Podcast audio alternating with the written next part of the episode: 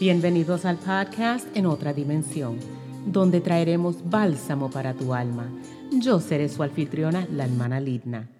Hoy en nuestro episodio número 21 comenzaremos una serie de lecturas en el libro de los Salmos con temas muy relevantes que pueden ser de bendición al oyente. Hoy leeremos Salmos 4, una lectura que expresa la confianza en Dios en medio de la angustia y la injusticia. Y leemos la palabra del Señor en el nombre del Padre, del Hijo y del Espíritu Santo. Respóndeme cuando clamo, oh Dios de mi justicia. Cuando estaba en angustia, tú me hiciste ensanchar. Ten misericordia de mí y oye mi oración. Hijo de los hombres, ¿hasta cuándo volveréis mi honra en infamia? ¿Amaréis la vanidad y buscaréis la mentira? Sabed, pues, que Jehová ha escogido al piadoso para sí.